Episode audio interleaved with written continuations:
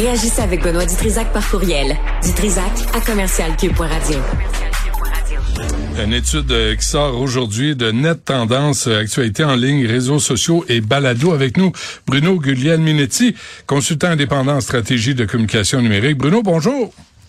Bonjour Benoît. Bonjour, bienvenue euh, à l'émission. D'abord, quel est ton lien avec Net Tendance à propos de cette étude?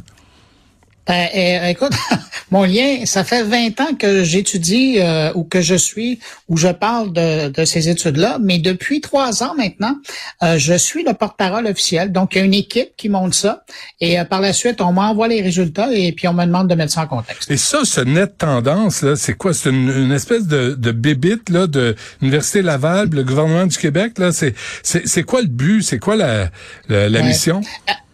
Le net tendance, ça remonte à il y a 20 ans. Il y a un organisme qui s'appelait le CFRIO, qui n'existe plus aujourd'hui, et qui s'est mis à, étudier, à mettre des chiffres sur l'utilisation ou l'adoption du numérique par les Québécois, les entreprises, les citoyens, puis aussi le gouvernement.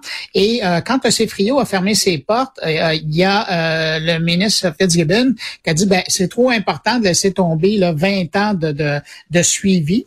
Alors, on va demander à une organisation de, de, prendre, de reprendre la balle au bon. Ah, c'est la même équipe de recherche, mais qui maintenant travaille pour euh, à l'Université euh, Laval à, Québec et sous la coupole de l'Académie de la transformation numérique. Alors, qu'est-ce que vous cherchiez à savoir là, 20 euh, ans plus tard, la création, la tendance, la tendance des réseaux sociaux puis du web, puis t'es un des pionniers au Québec, Bruno.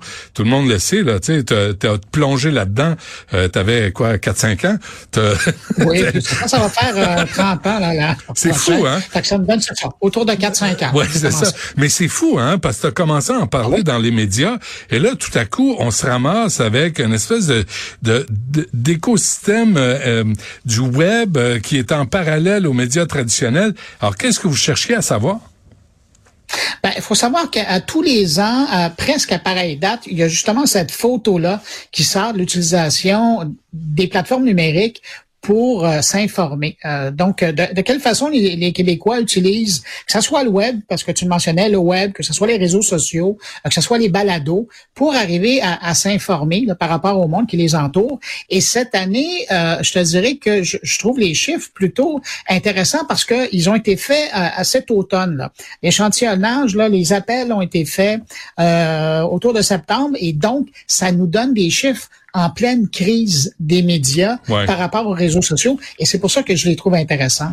Parce que ça explique quoi, euh, selon euh, cette étude? Ben, ça explique, quand on regarde les chiffres, là, par exemple, on voit qu'il y a un 4% de gens qui ont, euh, qui ont laissé carrément les réseaux sociaux pour aller s'informer directement à partir des sites web des médias. Hmm. Alors ça, c'est intéressant. Il y a vraiment un base communicant. Il y a une pratique qui s'est passée. Sinon, ce qu'on voit aussi, puis ça, c'est un petit peu alarmant, c'est qu'on se rend compte qu'il y, a, carrément une scission qui est en train de se faire dans la population.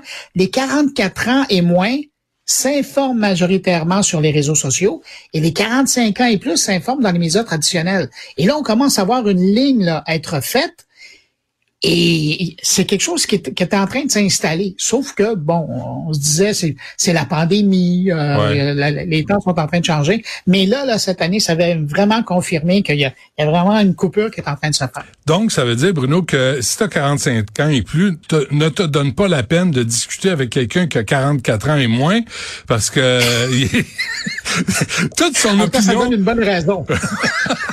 aussi, mais toute son opinion est basée sur la désinformation, sur des rumeurs, des allégations, des coins-coins qu'on trouve sur les réseaux sociaux. Ben c'est ça qui est embêtant. Euh, puis puis je regarde, ça fait quelques jours que je l'ai dans les mains et j'essaie de me faire une tête là-dessus et, et je vois pas une bonne nouvelle là-dedans parce que euh, c'est comme si on avait deux sociétés à l'intérieur du Québec. Il y a ceux qui s'informent en ligne avec, à l'occasion de la bonne information, mais avec tout ce qui peut suivre comme des informations, puis promotion, puis puis puis euh, manipulation. Oui, ben, c'est ça, c'est ce que je cherchais. Puis de l'autre côté, des gens qui 45 ans et plus, eux autres gardent leur habitude de consulter des médias, qui avec des journalistes qui couvrent l'actualité et, qui la traitent. Et là, on se dit, ben là, il va y avoir deux visions de la même planète puis du même pays là. Et c'est pour ça que c'est les, les organisations, et c'est un peu ça euh, où j'arrive, c'est les médias, un, je dirais pas que c'est peine perdue, mais il va falloir qu'ils pensent fort pour arriver à retrouver les gens sur les réseaux sociaux. Ça, c'est une chose. Mais là, je pense au gouvernement, aux organisations de services publics, euh, aux, municipalités, aux, entreprises privées même, qui veulent aller rejoindre le public. Et là, ils vont devoir être vraiment présents sur deux plateformes et, s'assurer qu'ils sont vraiment présents sur deux plateformes. Sinon, euh, on va avoir deux sociétés en parallèle. Ce que tu dis, Bruno, est-ce que ça donne raison à Québec solidaire de persister à publier, à utiliser Meta pour parler à ses, membres et que Meta fait mal aux, euh, médias traditionnels?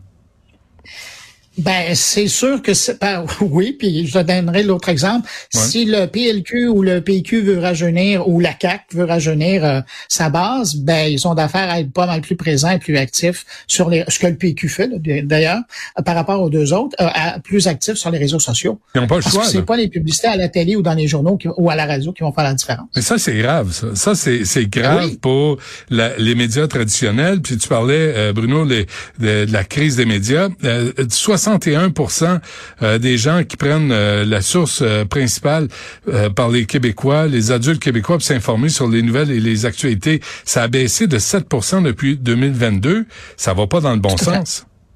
Non, ça va pas dans le bon sens. Et c'est là où, à quelque part, c'est presque un drapeau blanc qu'on monte, parce que là, c'est euh, basé sur des chiffres. Euh, ils sont là. là. on sait, depuis cet été, là, il y a eu comme une confirmation, puis avec la coupure de l'accès aux médias euh, canadiens, mais aussi étrangers, là, pour les gens qui utilisent au Canada Facebook et Instagram, on le sait qu'il y avait un mal. Sauf que là, on commence à le chiffrer. Et c'est là, et c'est pour ça que c'est précieux, parce que l'échantillonnage, ça date pas de janvier passé, là. Ça date de là, Il, y a, deux mois. Le temps passé, euh, moyen passé quotidiennement sur les réseaux sociaux en 2023, presque trois heures en moyenne par jour. Quand on parle d'être accro aux écrans, c'est ce dont on parle? Oui, mais ça montre aussi ce qu'on a développé. Euh, C'était là un peu euh, avant la pandémie, mais pendant la pandémie, les réseaux sociaux ont pris une large part de, de, de notre occupation. Puis il faut penser aussi que euh, quand on parle du temps passé là, sur, sur nos écrans, parce que c'est autant l'ordinateur que ça, je dis les écrans, mais on s'entend les réseaux sociaux là, euh, par le biais des écrans. C'est autant sur notre ordinateur quand on est en, train de travailler pendant la journée euh, que euh, pendant la journée ou le soir devant la TV. Puis à un moment donné, on va vérifier pour voir qu'est-ce qui se dit sur l'émission qu'on est en train de regarder. Hmm. Dans, dans, les faits saillants de l'enquête, là, je passais à travers Bruno, mais impact du blocage des nouvelles en ligne par méthode, tu l'as mentionné tantôt, mais ça, ça se concrétise. Est-ce qu'il y a est-ce qu'il y a moyen pour les médias traditionnels de répliquer à ça? Euh, des moyens, oui.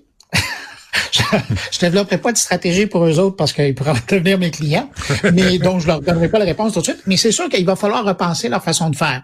On s'entend sur Facebook, sur Instagram, à moins d'un retournement majeur que je vois pas dans ma boule de cristal. L'information là sur euh, sur ces deux plateformes-là, c'est disparu. Euh, et puis d'ailleurs, Meta n'a pas attendu que d'autres pays amènent des lois similaires à ces 18. Euh, dans d'autres pays, ils ont commencé à retirer toute leur initiative d'information. Puis comme il y a vraiment personne qui payait pour être présent, les médias payaient pas, euh, je sais pas moi, 100 000 dollars pour être payant chaque année. Bon ben, il y a pas, il y a personne qui peut rien dire. Tu sais, les médias disent bon, on a perdu notre, notre accès. Donc, Meta est en train, tranquillement pas vite, un peu partout à travers la planète, de couper ce contenu-là. Alors, eux sont en train de s'installer. Maintenant, est-ce que les médias vont jouer une autre carte, c'est-à-dire de, jouer plus avec euh, leurs représentants, que ce soit des journalistes, que ce soit des animateurs, qui pourraient amener ce type d'information sur le compte personnel. Mais là, après, ça prend une autre dynamique. là.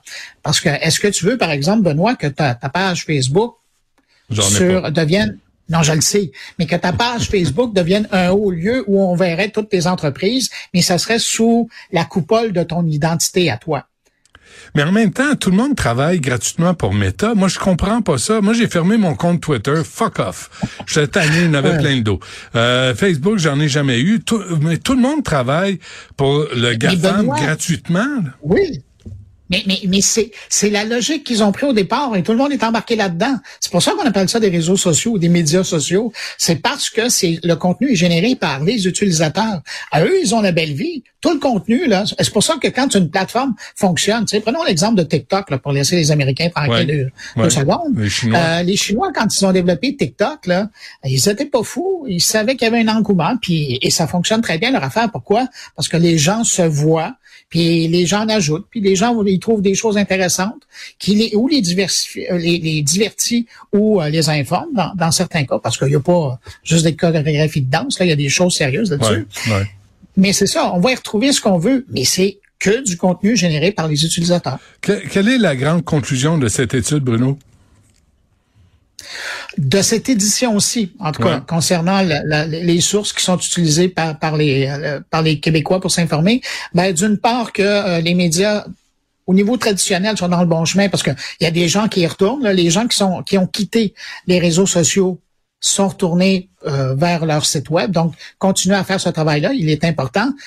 Mais l'autre grosse découverte, en tout cas, ou, euh, euh, cristallisation, c'est le fait qu'il y a vraiment aujourd'hui deux sociétés parallèles au niveau de l'information. Il y a les 44 ans et moins qui maintenant utilisent les réseaux sociaux majoritairement pour s'informer et les 45 ans qu'eux autres ont gardé leurs bonnes vieilles habitudes. Et ça, là, c'est important de le savoir pour tout le monde qui veut communiquer avec les Québécois. Conflit euh, générationnel, s'il en est un, c'en est un. C'est extraordinaire. Quels sont les dangers de ça? Ah ben on les a mentionnés tout à l'heure, hein? la désinformation, euh, le, je pense que le, on, on, vient de terminer une, campagne électorale, là, il n'y a pas trop longtemps, mais il y en a d'autres qui s'en viennent. Euh, rajoutons le, contexte des deepfakes, de l'intelligence artificielle qui est là-dedans. Il y, a, il y a carrément le danger, c'est effrayant de dire ça, mais il y a carrément le danger d'avoir un monde virtuel qui n'existe pas, tranquillement pas vite apparaître pour les, les 44 ans et moins. Et euh, c'est pour ça qu'il va falloir être vigilant, en commençant par les gouvernements et, euh, et autres institutions de veiller là-dessus et de s'assurer que de temps en temps, il y a un rappel à, la logique un peu et à l'intelligence d'aller valider ces sources d'information. C'est fascinant à quel point ça a été vite, hein, la transformation. 30 ans. Fou, et, et, hein. même, juste pour les réseaux sociaux, là, on parle de quoi? Là? On parle de 15 ans. C'est fou. Hein? Euh, bon, ben écoute, euh, on se reparle l'année prochaine pour la prochaine étude. Bruno Guglielminetti, euh, consultant indépendant stratégie de communication numérique. Un gros merci, Bruno. Pour toi bien. Merci. Merci à toi. Au revoir.